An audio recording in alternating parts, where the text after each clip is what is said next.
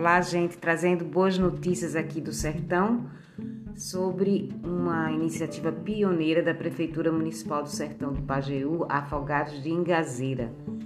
Ela colocou em uso, pela primeira vez no Brasil, o passaporte digital Cronos Plataforma e Passaporte, da startup franco-brasileira Multec. A plataforma funciona como um passaporte de profilaxia onde todos os dados sobre vacinas e testes constam no documento digital.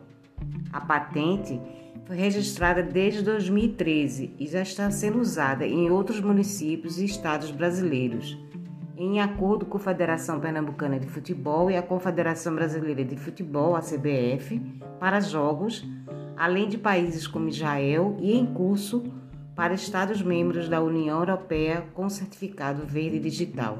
É do sertão para o mundo o primeiro passaporte digital da Montec, uma empresa franco-brasileira que começou aqui no Recife, no bairro do Recife.